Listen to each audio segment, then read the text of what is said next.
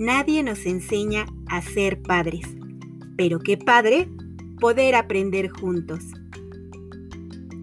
Estás escuchando Enséñame a Crecer, episodio 14, de la casa al preescolar y del preescolar a la primaria. Hola, ¿qué tal? Mi nombre es Lisbeth Ángeles y es para mí un placer poder llegar a ustedes a través de este podcast. Mi objetivo es orientar a mamás y papás, cuidadores, maestras y maestros a través de acciones, sugerencias y estrategias aplicables en el día a día que les permitan acompañar a sus hijos o alumnos en el fascinante viaje por su aprendizaje porque la meta final es lograr su autonomía.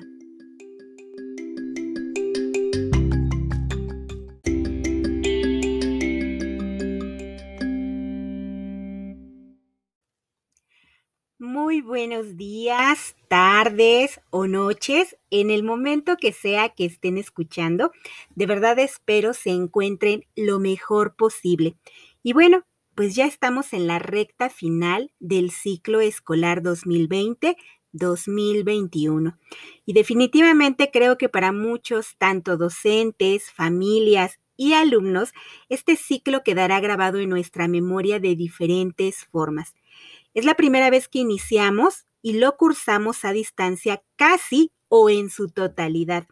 Y aunque en el Estado de México ya ha cambiado el semáforo a verde, lo cierto es que la pandemia y el paso del tiempo dejaron ver las condiciones en que se encuentran gran cantidad de las escuelas y que desafortunadamente, a diferencia de lo que digan nuestras autoridades, la realidad es que muchas escuelas no están en condiciones de regresar a operar porque no se cuenta con lo básico para garantizar las condiciones de salud.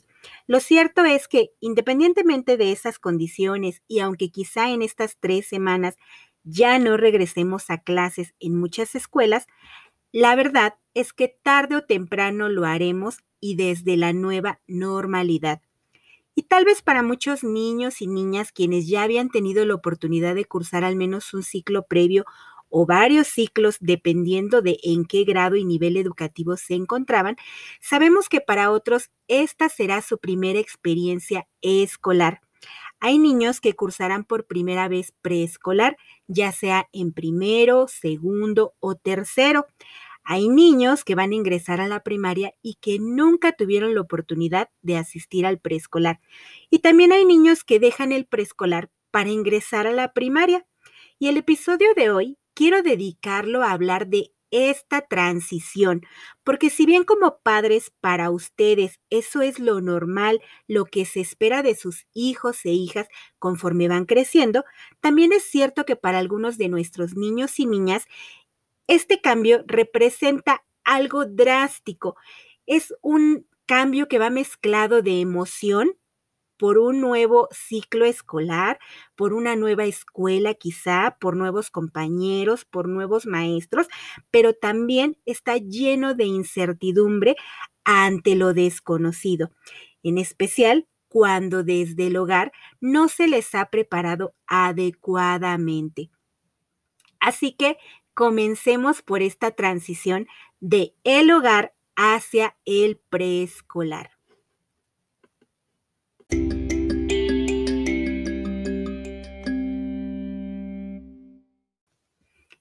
En México, desde que inició la reforma educativa, el preescolar pasó a un carácter obligatorio al incorporarlo a la educación básica.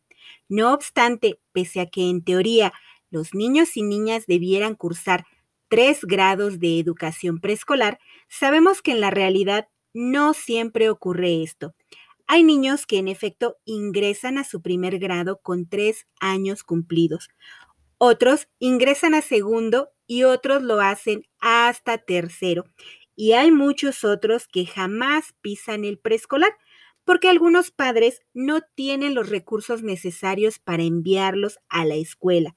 Y otros más que hemos escuchado señalan tristemente que el preescolar no es importante porque solo van a jugar. Pero esto no solo tiene que ver con la falta del valor que algunos padres le dan al nivel preescolar, por desconocimiento, sino también con la falta de recursos brindados por el sistema educativo, pues aun cuando las autoridades señalan que el preescolar es obligatorio, la verdad es que son pocas las escuelas que cuentan con el personal suficiente para impartir los tres grados de preescolar y no siempre se destinan estos recursos necesarios tampoco a la infraestructura y a dotar de los materiales necesarios para atender a la población de una comunidad. Sin embargo, más allá de todas estas barreras que sabemos que forman parte de nuestra realidad, centremos por ahora nuestra atención en aquellos niños y niñas que están por ingresar y en las formas en cómo las familias pueden contribuir a prepararlos para realizar esta transición de la mejor manera. Y en especial porque cuando regresemos lo haremos con las medidas de seguridad y atendiendo a los protocolos de actuación para preservar la salud de todos y todas y a las que pese a más de un año de pandemia, muchos de verdad no nos hemos acostumbrado.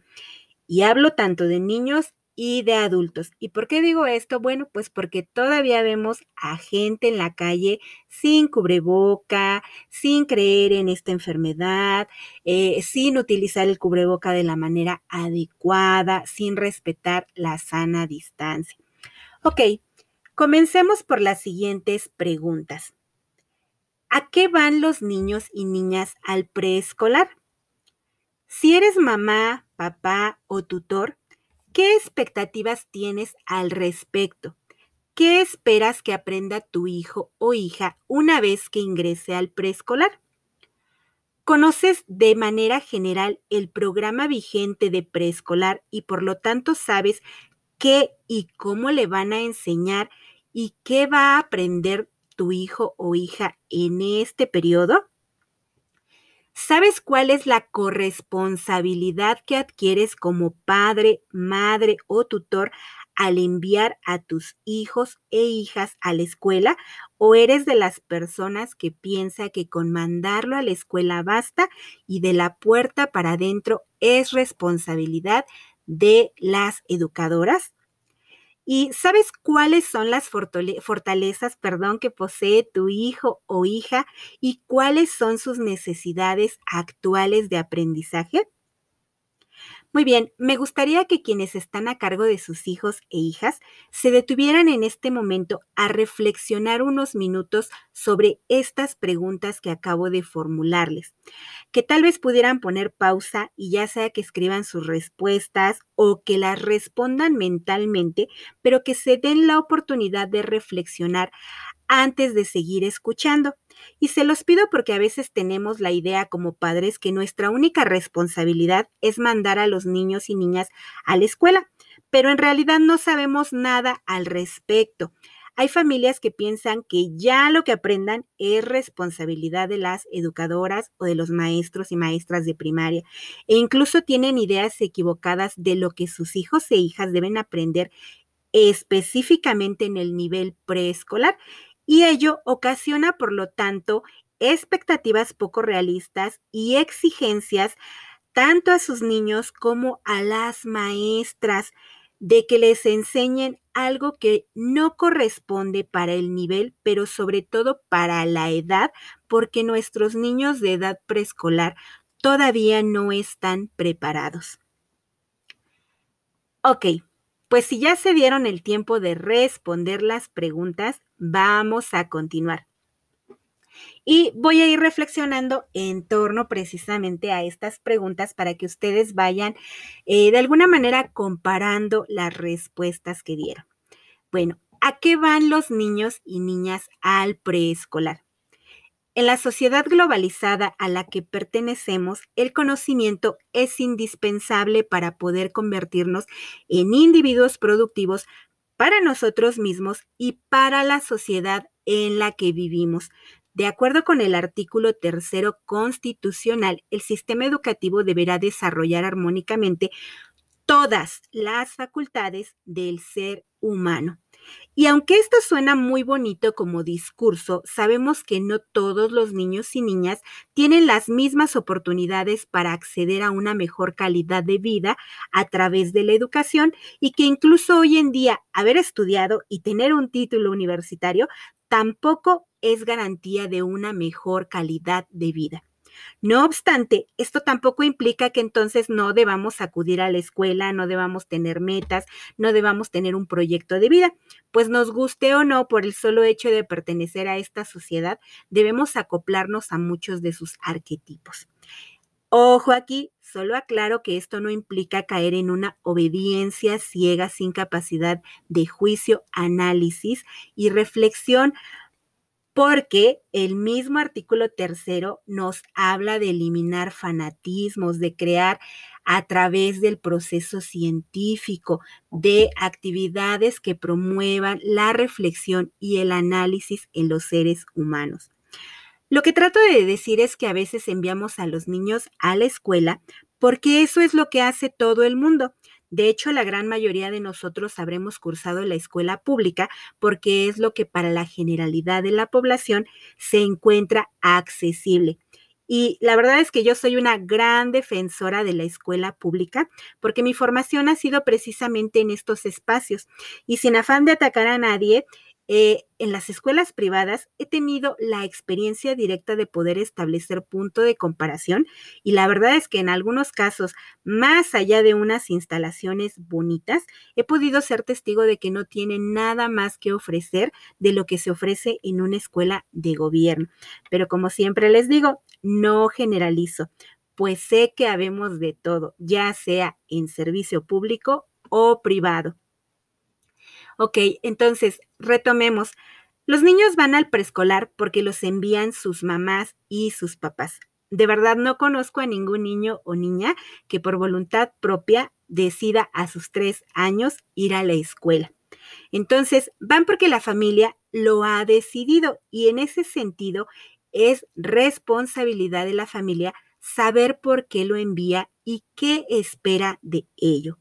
Lógicamente, mamá y papá esperan que sus hijos tengan mejores oportunidades de vida y de éxito que los que ellos tuvieron y entonces los envían a la escuela para que aprendan lo que necesitan aprender. Pero no basta solo con enviarlos, sino que hay que acompañarlos corresponsablemente. Este término ya lo he mencionado y de hecho les comenté en otros dos episodios que como tal ya aparece en la Ley General de Educación y nos habla precisamente de esta responsabilidad compartida entre los padres de familia y los maestros y maestras para lograr un aprendizaje exitoso en los niños y niñas. Ok, pues el preescolar es el nivel educativo donde se sientan las bases de la educación escolarizada y aunque hoy en día también está presente la educación inicial, la verdad es que son menos los niños que logran acceder a ella. Así que partamos de la idea de que la gran mayoría al menos tendrá la posibilidad de cursar mínimamente su tercer grado de preescolar. Nuestro nivel se caracteriza por poner el énfasis en el trabajo a partir de la etapa en la que se encuentran los niños y niñas de entre tres años cumplidos al primero de diciembre y aproximadamente hasta los cinco años, once meses, que es lo que dura el preescolar. Partamos entonces de que se encuentran en etapa de exploración, juego, pero que para generar aprendizajes significativos, las educadoras somos las facilitadoras del conocimiento a través de distintas situaciones de aprendizaje que permitan a los alumnos y alumnas convivir, interactuar, jugar, aprender normas de convivencia, dialogar, resolver conflictos, formular explicaciones, apropiarse de su cultura, explorar manifestaciones artísticas y desarrollar sus capacidades físicas, entre muchas otras cosas más. Y efectivamente, para lograr estos aprendizajes, la metodología por excelencia en el preescolar es el juego. Y aquí es donde los adultos mamás, papás, cuidadores e incluso algunas veces colegas de los demás niveles deben conocer y reconocer el valor pedagógico del juego, ya sea libre o intencionado. Cierto, los niños van al preescolar y juegan, pero es a través del juego que podrán poner en práctica diversas habilidades y no, no todo el tiempo estamos jugando. Hay muchas actividades que ya tienen una estructura más compleja y de la que ellos logran participar, como cuando realizamos asambleas para definir cómo vamos a trabajar, si quizás sea mediante un taller, un proyecto, una situación didáctica, a través del juego libre u otras propuestas pedagógicas. ¿Y por qué les comento esto? Bueno, reitero, porque es importante que las familias conozcan a qué asisten sus hijos e hijas en el preescolar, pues solo en la medida que lo comprendan podrán perdón, acompañar el aprendizaje de sus hijas e hijas e hijos, perdón, y otorgar el valor apropiado a nuestro nivel educativo. Aunque como padres no es indispensable que sepan a detalle el programa de estudios vigente, sí es importante que al menos conozcan cuáles son los propósitos de la educación preescolar, qué se enseña y qué se aprende y cuál es la metodología para hacerlo. Y esto se resume en el perfil de egreso de la educación preescolar, porque esto les permitirá identificar qué sí logró, su hijo o hija y qué es aquello en lo que todavía muestra dificultades, áreas de oportunidad y o requiere apoyos. Bueno, pues al terminar los tres grados de preescolar, se espera que los alumnos y alumnas en lenguaje y comunicación expresen sus emociones, gustos e ideas en su lengua materna. En algunos casos es el español, pero recordemos que nuestro México es pluricultural. Usa el lenguaje para relacionarse con otros, comprende algunas palabras y expresiones en inglés. En pensamiento matemático se espera que cuente al menos hasta 20 elementos, que razone para solucionar problemas de cantidad, que construya figuras y cuerpos geométricos y que organice información de forma sencilla en exploración y comprensión del mundo natural y social que muestre curiosidad y asombro, que explore el entorno cercano, que plantee preguntas, registre datos, elabore representaciones sencillas y que amplíe en general el conocimiento que posee sobre el mundo que le rodea.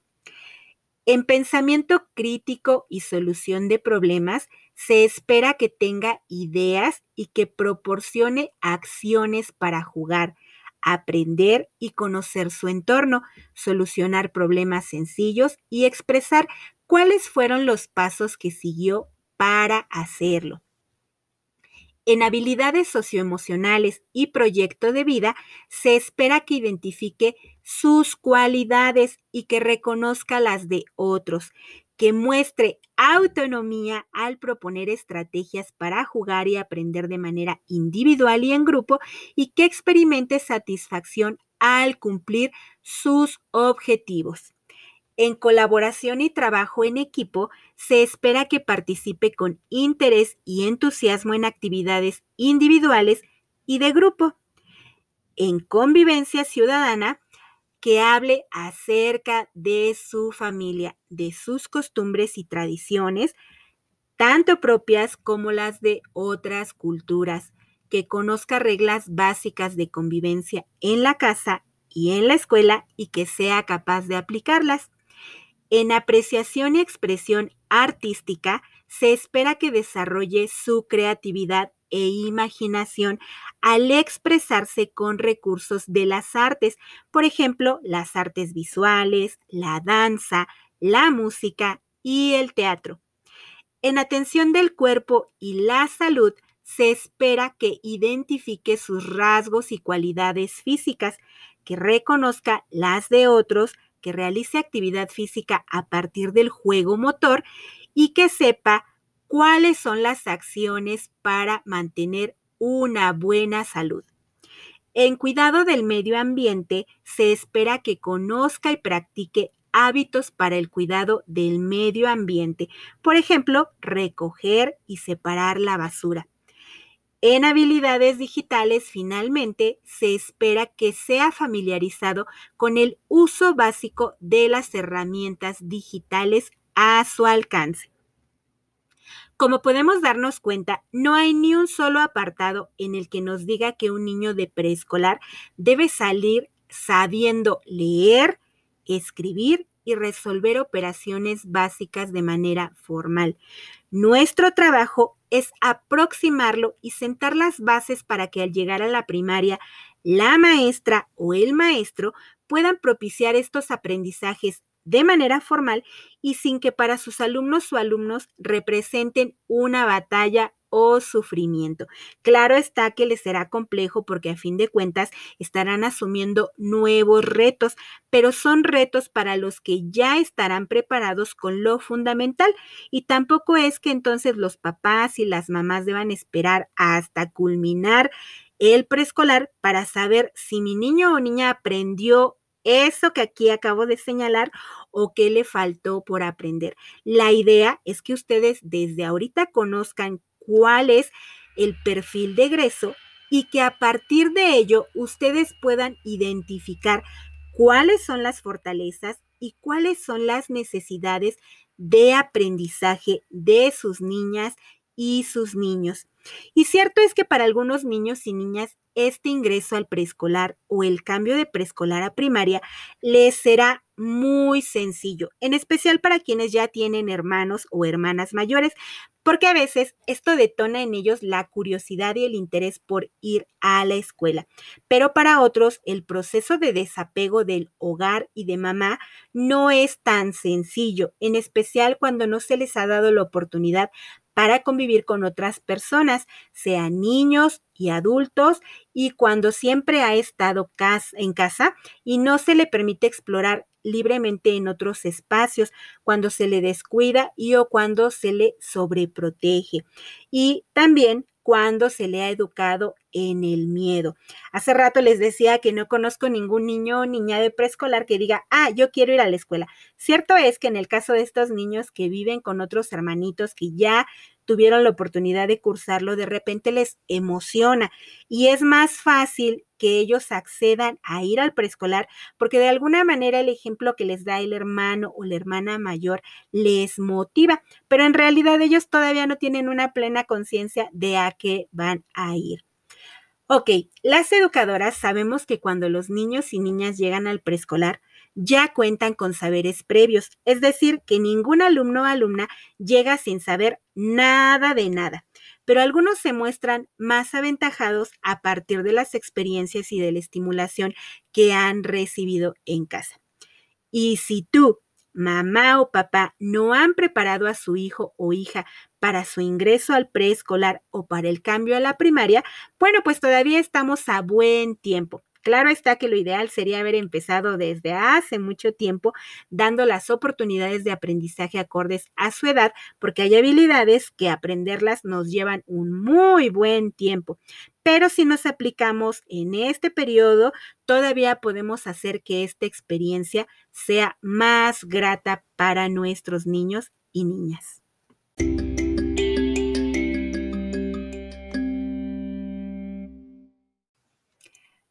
¿Cómo podemos preparar a nuestros niños y niñas para esta transición? ¿Y qué podemos hacer de manera práctica? Número uno. Explica a tu niño o niña que pronto ingresará a la escuela, en este caso al preescolar o a la primaria. En los más pequeños suele existir temor y llanto, sobre todo si no asistieron a la guardería y si tienen fuertes vínculos de apego con la familia. Más en los pequeños que ingresan a primero de preescolar, procura establecer momentos de diálogo donde le cuentes cómo es la escuela, cuánto tiempo va a pasar ahí, qué tipo de actividades hará. Hazle saber que tú no podrás permanecer con él o ella dentro de la escuela, que será la primera vez que se van a separar por un periodo de tiempo, pero que eso es parte de crecer y que puede tener la seguridad de que va a disfrutar su estancia y que tú estarás ahí a la hora de salida para traerlo de vuelta a casa.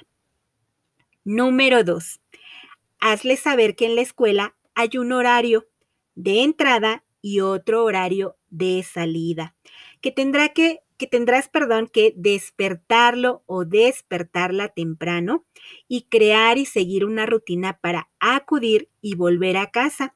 Esto es muy importante. Recuerden que ya en otro episodio les hablé que los niños en realidad no nacen con horarios, rutinas y disciplina, por lo que el adulto juega un papel muy importante para generar hábitos.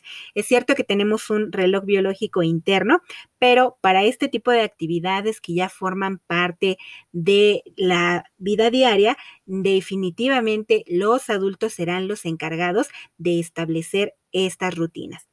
Esto también representa un reto, por lo tanto, para los adultos, porque a veces somos nosotros mismos quienes no tenemos hábitos como la puntualidad o la planeación anticipada de nuestro día. Así que si esta rutina no forma parte de sus hábitos en familia, bueno, pues las vacaciones son una buena oportunidad para comenzar a incorporarla poco a poco. ¿A qué me refiero con esto de este anticipar nuestro siguiente día? Bueno, pues podemos hacer acciones como limpiar previamente nuestros zapatos que vamos a ocupar al día siguiente, eh, preparar el uniforme escolar, dejar la mochila con los útiles, eh, verificar qué es lo que vamos a llevar de almorzar para no estar corriendo a la mera hora, poner todo cerca y disponible de manera que esto se vaya interiorizando como un hábito. Número tres, hazle saber a tu niño o niña que la escuela es un espacio seguro donde podrá aprender, divertirse, jugar, hacer amistades y muchas otras cosas más pero que quizá en los primeros días sea normal que sienta inseguridad ante todo lo desconocido pero también que en la medida que asista, este temor irá disminuyendo.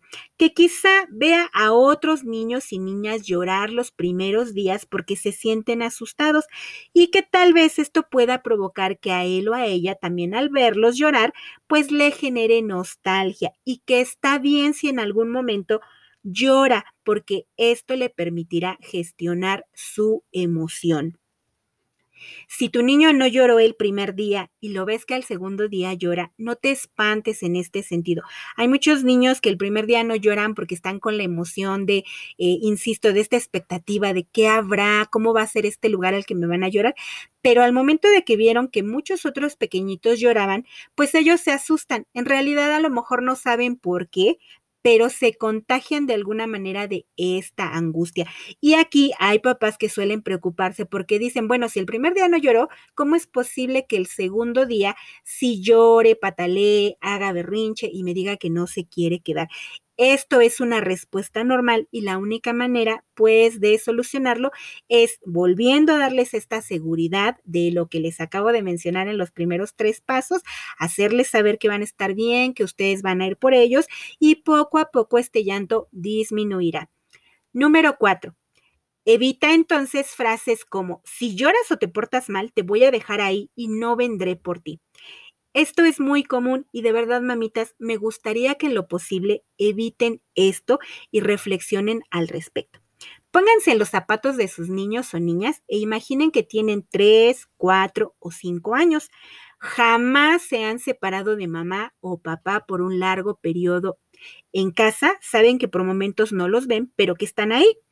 Ahora van a tener que pasar unas horas en un lugar que no conocen, con gente que apenas empiezan a conocer y donde mucho de lo que se hace normalmente no se hacía en casa. Y mamá o papá, eh, que son las personas que aseguran amarnos y cuidarnos, se van y nos amenazan con no volver si lloramos o nos portamos mal. ¿Qué sentirían ustedes? La verdad es que yo creo que sentiríamos mucha angustia. Hay otras mamás que en los primeros días de clases, para que sus niños se queden en la escuela sin llorar, les juran que se van a quedar afuera de la escuela todo el tiempo hasta la hora de la salida. Y de verdad yo sé que lo hacen con la intención de que sus hijos se queden más tranquilos y también ustedes mismas. Pero en mi experiencia he visto pequeños que corren al zaguán en cuanto abrimos la puerta del salón y buscan a mamá o a papá a través de las rendijas. Y como no los ven, lloran desconsoladamente. Esto es tanto como descubrir que la persona que me ama me acaba de mentir y que no puedo confiar en él o ella. Pareciera drástico, pero de verdad, insisto, la forma de pensar de un niño de 3, 4 o 5 años no es la misma que tenemos los adultos. Así que eviten estas mentiras piadosas. Mejor explíquenles que ustedes no se pueden quedar ahí porque tienen otras actividades que realizar que mientras él o ella está en la escuela, ustedes van a cumplir también estas actividades que pueden ser tareas en el hogar o su trabajo fuera de casa, pero que pueden tener la plena seguridad de que cuando llegue la hora de salida, ustedes o la persona encargada de su cuidado van a estar ahí para llevarlos a casa. Hay mamás que en este sentido de repente me han comentado, bueno, como ya lo vi que está llorando, entonces ahora lo que hago es esperarme cinco minutos y trato de ser de las últimas mamás que los vienen a recoger. Pero nosotras vemos que del otro lado los niños dentro del salón están con la angustia porque ven que vienen otras mamás por otros niños, el salón se empieza a quedar vacío, Pasa el tiempo y aunque solo sean cinco minutos, para ellos es una eternidad y esto les genera angustia. Si ustedes están en posibilidad de llegar puntualmente, bueno, pues váyanlo haciendo y sí, progresivamente a lo mejor podemos ir distanciando este tiempo. A veces incluso ha pasado que hay mamás que siempre son muy puntuales y de repente se presenta un contratiempo y a lo mejor tuvieron que salir por una emergencia familiar, alguna otra cuestión y ese día no pudieron llegar pero que mi niño sepa que esos son hechos aislados, que nos rebasaron a nosotros y a nuestros recursos y que no necesariamente se van a repetir o que son ocupados como una forma de castigo. Número 5. Si tu niño llora desconsoladamente, no te precipites en regresarlo a casa. He conocido mamás que ven llorar a sus hijos e hijas el primer y segundo día de clases o durante una semana entera y se angustian y lo primero que se les ocurre es ir a la dirección escolar a darlos de baja, argumentando que llora mucho y que quizás sea preferible esperar un año más. Tu niño no llora porque está muy pequeño, llora porque no le has ayudado a generar seguridad y relaciones sanas de apego. Piensa entonces que quizá le costará más trabajo adaptarse y tal vez llore una o dos semanas, pero tarde o temprano terminará por adaptarse. En este periodo tú le puedes apoyar generando esta seguridad, pero definitivamente sacarlo del preescolar porque llora no es una solución, salvo que realmente haya alguna situación muy relevante que veamos que rebasa lo esperado, bueno, pues entonces también habría que ver qué está sucediendo y acudir con un especialista para que valore la situación. En general, la mayoría de los niños dejan de llorar al cabo de dos semanas. Hay niños que incluso nos ha pasado que lloran los primeros días, después dejan de llorar, eh, pasan unos días y otra vez vuelven a llorar. Hay niños que dejan de llorar y cuando vienen las vacaciones de diciembre y llega el periodo otra vez de reincorporarnos en enero, vuelve este llanto. Es parte del proceso de adaptación pero no le haces un mayor beneficio regresándolo a casa. Recuerda que tu niño o niña debe aprender a tolerar la frustración. Número 6.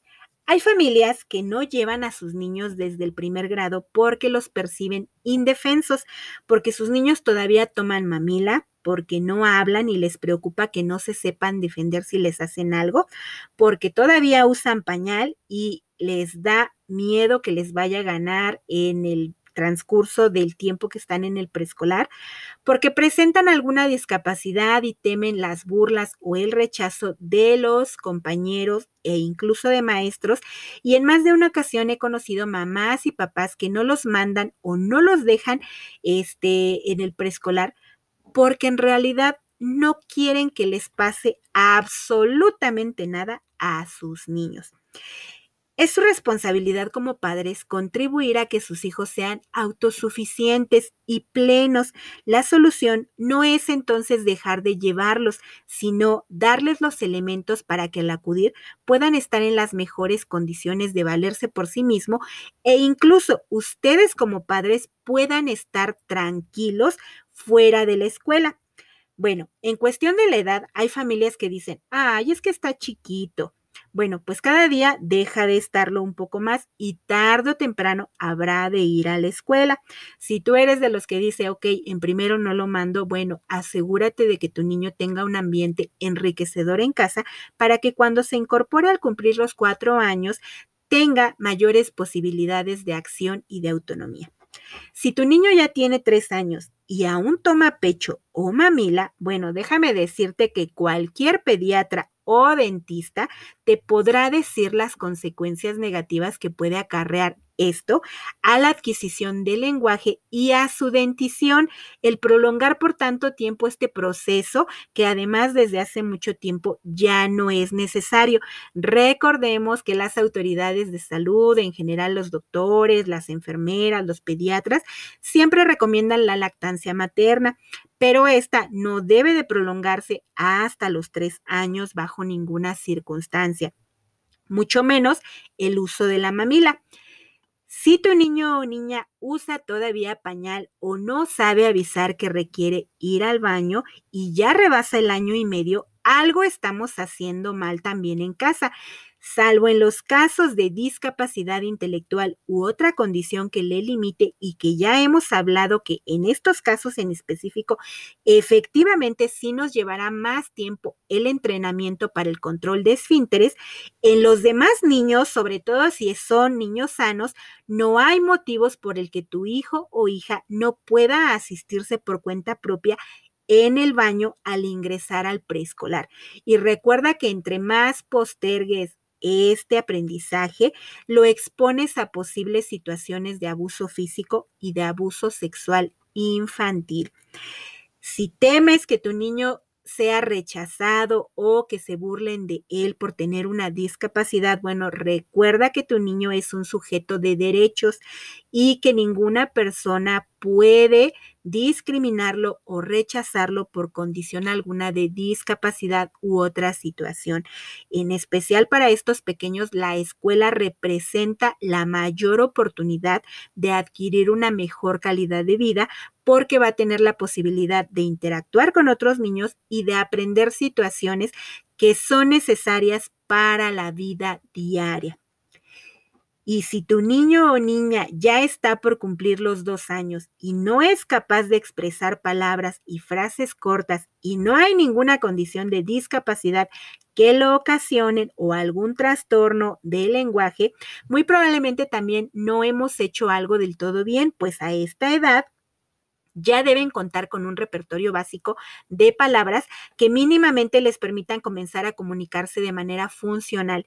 Y si eres de las mamás que se convierten en traductoras de su idioma o eres la mamá con poderes psíquicos que adivina el pensamiento, aguas porque no le estás haciendo ningún bien. Es importante que durante estos meses le ayudes a generar una verdadera necesidad por comunicarse. Y si ves que hay algo irregular en su desarrollo del lenguaje, bueno, pues que acudas con el pediatra para la valoración necesaria. Y finalmente, si eres de estos papás o mamás que quieren mantener a sus hijos e hijas así tal cual, en una burbuja de cristal para que nada les pase, ten en cuenta que la vida es un riesgo, pero que educar en el miedo no le genera oportunidad de vivir plenamente. Recuerdo al respecto que hace ya varios años un papá acudió muy molesto a reclamarle a una compañera en el preescolar porque un viernes de la primera semana de clases su hija se cayó durante el recreo, la maestra observó cómo toda la semana la niña no se movía de un mismo lugar durante el recreo, permaneció siempre sola, sentada mirando a los demás. De hecho, no quiso involucrarse en ninguna actividad de juego dentro del salón ni en el patio con los demás compañeros.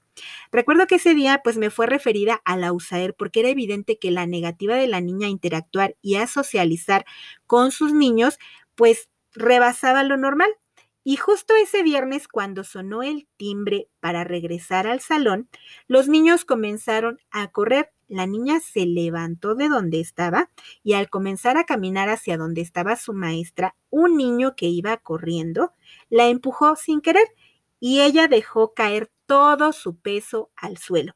En realidad no fue un gran accidente.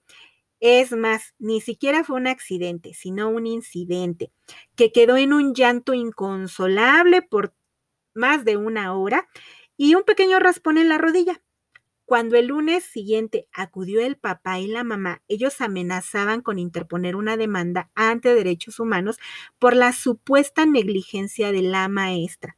El papá con un tono autoritario que dejaba ver que no estaba dispuesto a pasar un acto tan grave como este, pues no fue capaz de entender que los niños deben moverse, explorar, jugar, convivir, divertirse y que esto definitivamente en ciertos momentos les puede ocasionar algún percance, en especial si su niña ni siquiera sabe de qué manera puede mirar a su alrededor o cómo caer para evitar una lesión grave.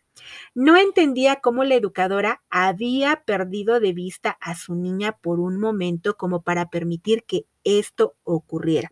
Y de verdad, pocas veces suelo asombrarme de los comportamientos y actitudes que toman las familias porque trato de entender su posición, pero en este caso en particular, de verdad se trató de una exageración.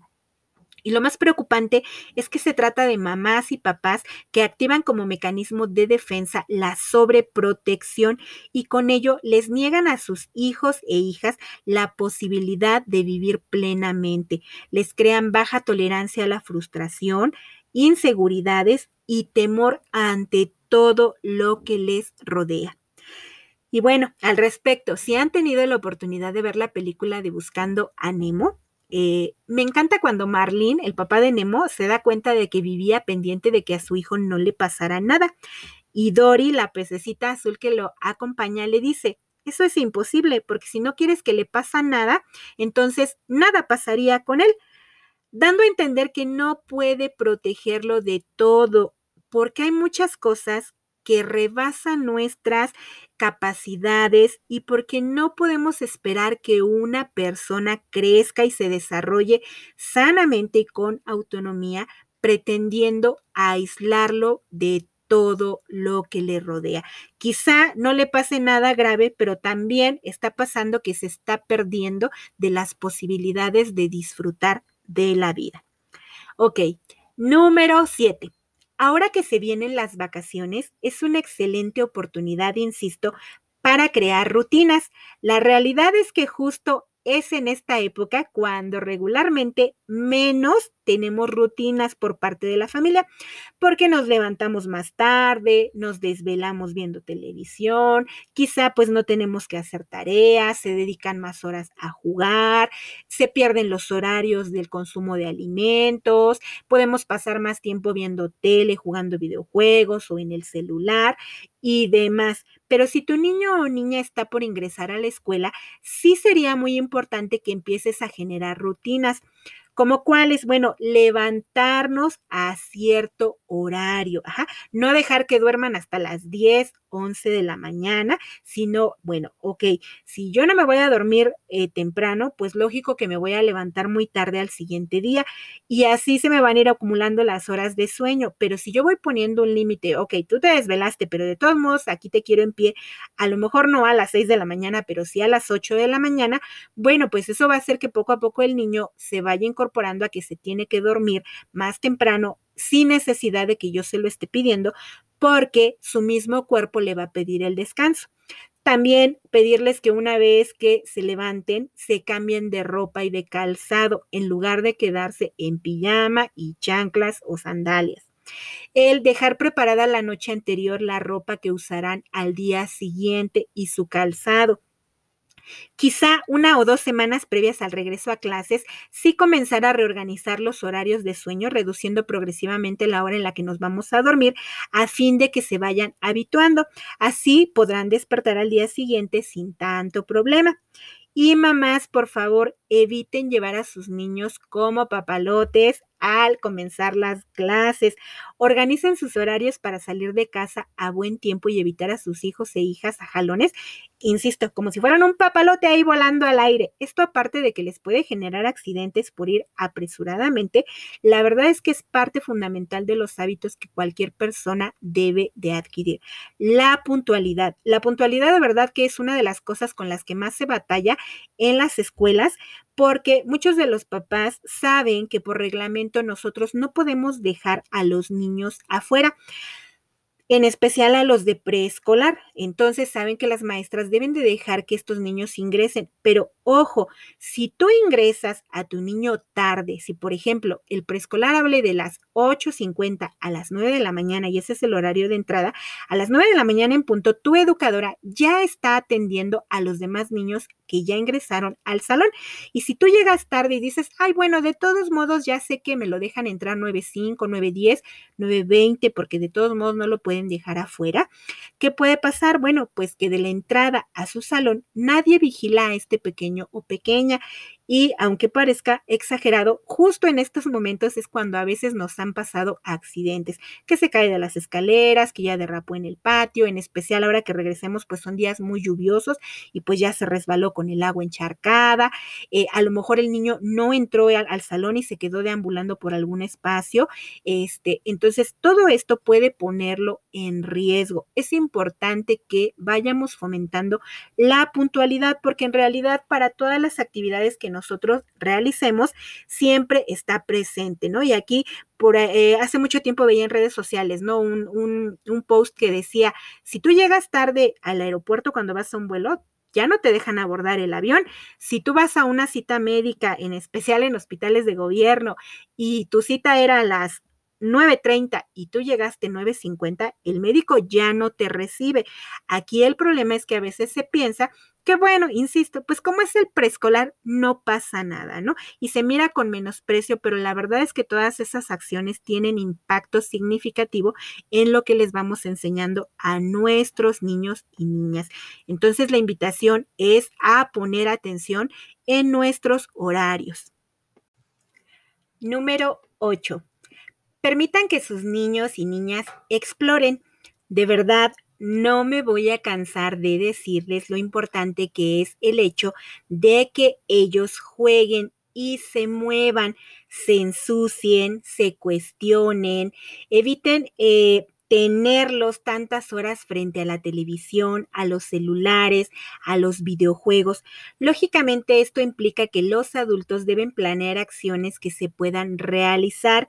Y ojo también aquí, el que yo ponga a hacer a mi niño algo diferente a estar solamente mirando la tele o en el celular, no implica que el papá o la mamá tengan que estar pegados a sus niños todo el tiempo, porque a veces se piensa esto, hay mamás que dicen, es que como yo estoy ocupada cocinando, bueno, le doy la tableta, el teléfono para que mientras se entretenga, o este, es que eh, tenemos otras cosas que hacer y entonces es con lo que se entretiene. No, nosotros debemos de ser lo suficientemente inteligentes para mostrarles a nuestros niños que aún dentro de casa hay una infinidad de materiales, de recursos que están a su alcance y que igual el celular, la tableta, los videojuegos, la televisión son solo uno de tantos de esos recursos.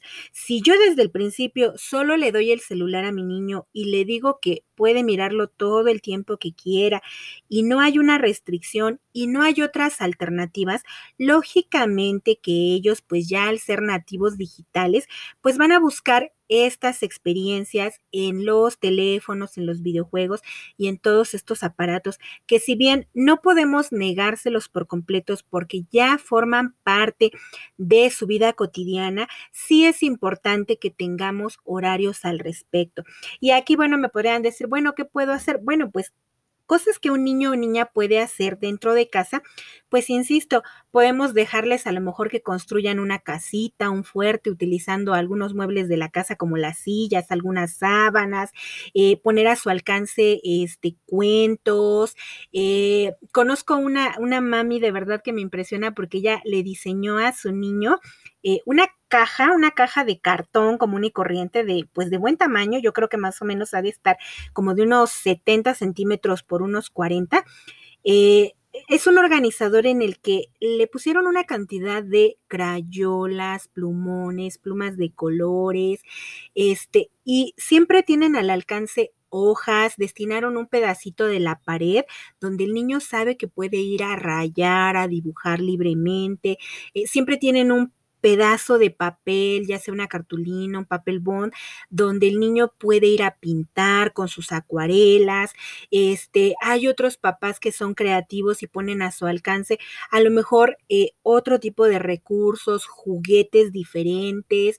Este, hay papás que con mayores recursos, bueno, a lo mejor ponen a su alcance instrumentos musicales para que los niños los vayan explorando o generan en ellos el interés por un pasatiempo, no sé, a lo mejor trenes, dinosaurios, coches de carrera, este, experimentos, etcétera. Entonces, aquí no se trata solamente de que, bueno, no lo voy a dejar ver el celular o la televisión, pero no sabemos qué vamos a hacer con ese tiempo y entonces el niño, pues lógicamente que va a estar demandando del acompañamiento constante de sus papás, en especial pues si, es hijo único, hija única y no tiene otras personas con quien jugar. Y también será importante que aquí los adultos se brinden pequeños espacios para poder jugar con sus niños. No es lo mismo mirarlo mientras juega que jugar realmente con él o ella. ¿Ok? Espero que algunas de estas sugerencias les sirvan al respecto en este punto en específico. Número nuevo, número nueve, perdón. Por favor, mamás y papás, esto sí va muy en especial para quienes tienen hijos en preescolar y que van a ingresar a la primaria. Escúchenme bien, los niños de preescolar no se regularizan. ¿Qué es esto? No sé si ahorita con la pandemia se haya dado el caso porque se supone que hasta que cambió el semáforo en verde no podían salir sus niños de casa, pero en ciclos anteriores muchas mamás me comentaban siempre a estas alturas, me decían, ahora que vienen las vacaciones, voy a llevar a mi niño o a, mi niña a clases de regularización. Y de verdad que cuando me dicen esto, hoy me angustia la, naturalidad con la que lo expresan. Cuando les he preguntado, ¿y a dónde este? ¿Y para qué los llevan? Me cuentan, ah, pues es que fíjese que la señora fulanita de aquí de la colonia eh, les da clases, les pone a hacer planas para que ya sepan escribir y leer al entrar a la primaria. Y de verdad me pregunto, si ustedes van a llevar a sus hijos a un lugar para que aprendan, ¿por qué no los llevan con alguien que sepa, que esté capacitado, no con la señora fulana de tal que les da clases y que básicamente a mí me suena como que, ah, me los entretiene un rato. ¿Y por qué siguen pensando que hacer planas y planas es igual a aprender a escribir y a leer? Y ojo también aquí, papás, yo sé que esto no depende 100% de ustedes. Tristemente, Incluso en donde yo me ubico, las primarias cercanas al preescolar, regularmente en esta etapa les brindaban a los niños, bueno, a los papás, para que les llevaran a sus niños una serie de tareas para vacaciones. ¿Qué, tareas? Bueno, pues les pedían comprar una libreta de cuadro, este, de cuadro grande o cuadro B, me parece que se llama, un cuadro mucho más grande que el cuadro grande de las libretas y les ponían una serie de ejercicios grafomotores para acercarlos a la escritura. Y muchas mamás y papás de repente me llegaron a expresar con tristeza, es que esto es requisito para poder ingresar a la primaria. Esto se los va a revisar la maestra en el primer día de clases. Bueno, no tendría por qué ser la situación porque si ustedes todavía no están inscritos formalmente y si su niño no está cursando con algún maestro o maestra, eh, sabemos que por reglamento tampoco les podemos condicionar el servicio en ningún nivel educativo de papás de educación básica pública. Eh, entonces, este, este tipo de, actividades de verdad no tendrían por qué estar presente. Yo sé que muchas maestras y muchos maestros de primaria lo hacen porque son prácticas que, insisto, han estado presentes por años y ya las realizan de manera mecánica. Pero un niño o niña de preescolar no tendría por qué pasar sus vacaciones realizando este tipo de actividades, porque como ya les mencioné en nuestro episodio 13 que estuvo dividido en dos partes, hay muchas actividades que si nosotros trabajamos, de verdad se puede prescindir de estas planas de ejercicios este, para que ellos puedan acceder a la lectura y a la escritura. Y en relación a esto de con quién llevo a mi niño a regularizar, de verdad, miren, las educadoras y los maestros y maestros de primaria somos personas en su mayoría preparadas. Y aclaro en su mayoría porque como cualquiera, insisto, habemos de todo. Pero mínimamente tenemos una licenciatura que avala habernos formado como licenciados en educación. No cualquier persona le puede enseñar a un niño o niña y de verdad no malgasten su dinero y como les comenté nuevamente en el episodio 13, hacer planas no garantiza el aprender a leer y a escribir. Lo único que les va a garantizar es que su niño cuando llegue al proceso de lectura y escritura en la primaria va a estar fastidiado, o sea, literalmente va a detestar este tipo de ejercicios porque se los han puesto a realizar una y otra y otra y otra vez sin ningún sentido. Los niños de preescolar, de preescolar, entonces, perdón, no necesitan ser regularizados, necesitan fortalecer las habilidades necesarias para lograr sus aprendizajes, tanto los básicos como los más complejos. Y esto se puede propiciar desde el hogar o asistiendo a actividades de talleres recreativos como los talleres de verano que eran muy populares hasta antes de la pandemia y que quizá ahorita no se están realizando. Pero si yo doy a mi niño diferentes alternativas para realizar en casa, para moverse, para jugar, para aprender, pues no va a ser necesario el acudir a regularizarlos.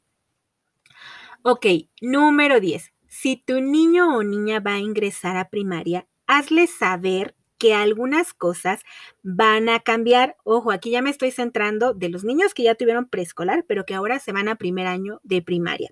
Porque aunque ellos ya estuvieron escolarizados, las cosas ya no son iguales a como las conocían. En preescolar nosotros no trabajamos por asignaturas, no otorgamos una calificación porque nuestra valoración es cualitativa, es decir, se describe lo que el niño logra o no logra, pero en realidad ningún preescolar otorga una boleta de calificaciones donde diga que el niño aprobó o reprobó. Se describe en su certificado este, una serie de aspectos que se observaron y se dan algunas sugerencias.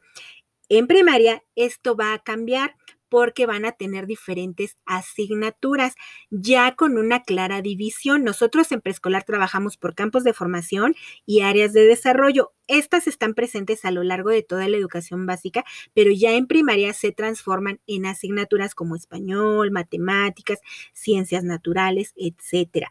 Entonces, este es el primer cambio que van a tener los niños. Regularmente los maestros para cada materia ya ocupan una libreta y ahora sí será el momento de ir aterrizando todos estos conocimientos a través de la lengua escrita. Y bueno, todas estas actividades que ellos realicen les irán sumando a una calificación. La organización y actividades ya son más estructuradas al haber avanzado de nivel y al tener mayor edad, se espera que ellos puedan permanecer mayor tiempo atentos a las actividades y esforzarse más. Y aquí algo que de verdad me da mucha tristeza. Algunos maestros y maestras de primaria ya no juegan y solo se enfocan en los aprendizajes académicos. Afortunadamente también he, he conocido a maestros y a maestras que tienen un estilo de enseñanza que de verdad es algo impresionante y mis respetos porque saben diversificar y lo mismo se basan en la formación cívica, en la danza, en la educación física, en el juego libre. Eh, de verdad, o sea, eh, hacen que esta transición de preescolar a primaria no sea tan rígida para los niños, pero no en todos los casos sucede igual. Así que es importante, mamás, papás, que le hagan saber a sus niños y niñas que crecer y avanzar de nivel nos va exigiendo mayores responsabilidades. pero que con su ayuda pues van a hacer que las vayan asumiendo poco a poco. Número 11. Enseña o refuerza con tu niño o niña habilidades básicas de autonomía como el lavado correcto de manos, a sonarse la nariz y a, estar, a estornudar apropiadamente, a reconocer sus pertenencias y cuidar de ellas, saber cuál es su mochila, cuál es su lapicera, cuáles son sus colores o sus crayolas, cómo identificar las libretas, por ejemplo, en el caso de primaria, en el caso de preescolar, pues cuáles son sus recipientes para la comida, a enseñarles a destapar y tapar los recipientes de, de, sus alimentos por cuenta propia, a atarse las agujetas de su calzado adecuadamente, a consumir sus alimentos apropiadamente para evitar situaciones como atragantamiento, que ellos sepan que cuando están consumiendo un alimento no pueden estar brincando, no pueden estar este, con la cabeza colgando a lo mejor en la silla porque se pueden atragantar, a mantenerse aseados ellos mismos y en su lugar, y en especial ahora que regresemos a clases, porque insisto, cada uno debe mantener limpio su espacio, a quitarse por cuenta propia la chamarra cuando siente calor o cualquier prenda que le estorba, a abotonar y desabotonar prendas, a subir y bajar cierres de su ropa. Esto será vital para asistirse en los sanitarios por cuenta propia cuando van al baño. Y créanme de verdad que es asombrosa la cantidad de niños y niñas que ingresan al preescolar y que no saben hacer mucho de esto. No porque estén incapacitados para ello, sino porque sus mamás y papás siguen haciéndoles de todo. Finalmente, mamá, papá o tutores recuerden que su compromiso no termina con llevar a sus hijos e hijas a la escuela. Es su responsabilidad participar en todas y cada una de las actividades en las que les convoca la escuela en la medida de sus posibilidades. También es su responsabilidad mantener una comunicación respetuosa y afectiva con sus maestras de grupo, brindarles la información necesaria para que conozcan las maestras y los maestros el ambiente familiar en que se desarrolla el niño y la niña, reiterándoles que la información que ustedes nos brindan son datos sensibles y que tienen una finalidad educativa. No es para estar de metiches y entrometernos en su vida personal, sino para conocer cómo es la dinámica en la que se desenvuelven nuestros alumnos y alumnos. También es su responsabilidad contribuir a reafirmar en casa los saberes, los valores, las actitudes, las habilidades, la disciplina y las normas de convivencia que se enseñan en la escuela. Esto es muy importante. De repente he conocido niños que, en la escuela les dicen las maestras, la basura se tira en el bote de basura, la basura hay que separarla en orgánica e inorgánica. Y cuando ellos les comentan a sus papás este tipo de cosas, hay papás que los he escuchado al salir de la escuela que les dicen, no le hagas caso a tu maestra, tu maestra está loca. Para un niño que está aprendiendo esta serie de hábitos y que la maestra se vuelve una figura importante porque es la persona que le está ayudando a descubrir el mundo y de repente que mamá o papá que son las personas con las que también tiene un fuerte vínculo de apego que le generan este tipo de comentarios, pues lógico que le causan conflicto porque entonces él no sabe a quién creerle, si a la maestra o a sus papás. Y también recuerden que otra de sus obligaciones es que si hasta ahorita yo he sido un padre sobreprotector, un padre que ha educado en el miedo, porque yo mismo no he sabido autogestionar mis emociones, mis patrones de crianza, también es mi responsabilidad asumir el compromiso de buscar la ayuda profesional con un psicólogo, con un terapeuta, con algún asesor que me ayude a saber cómo criar adecuadamente a mi hijo o a mi hija.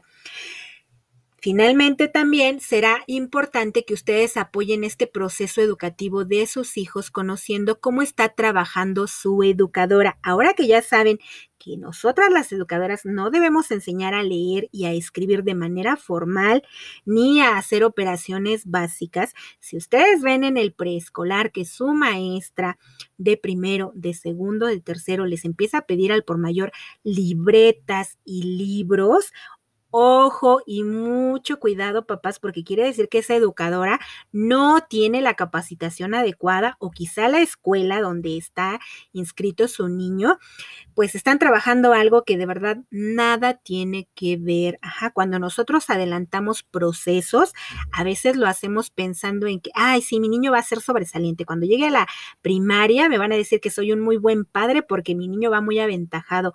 No, no necesariamente puede pasar esto. Podemos crear frustración, podemos crear vicios en la forma de la enseñanza porque no fue la correcta, podemos este, crear muchos problemas en el aprendizaje que de verdad son innecesarios para nuestros niños. El preescolar debe de ser una etapa, eh, pues si no completamente feliz y todo color de rosa, sí donde el niño y niña tengan la oportunidad de descubrir su entorno a partir de experiencias múltiples, creativas, divertidas, de juego y de muchas otras cosas más. ¿Ok? Pues con esto hemos terminado. De verdad la invitación es a que vayan preparando a sus niños durante este periodo para que cuando ingresen a las escuelas lo puedan hacer en las mejores condiciones posibles, que ellos se sientan seguros y que ustedes también se sientan tranquilos y seguros al dejarlos en la puerta de la escuela. Bueno, pues muchísimas gracias por escucharme y nos seguimos escuchando la próxima semana.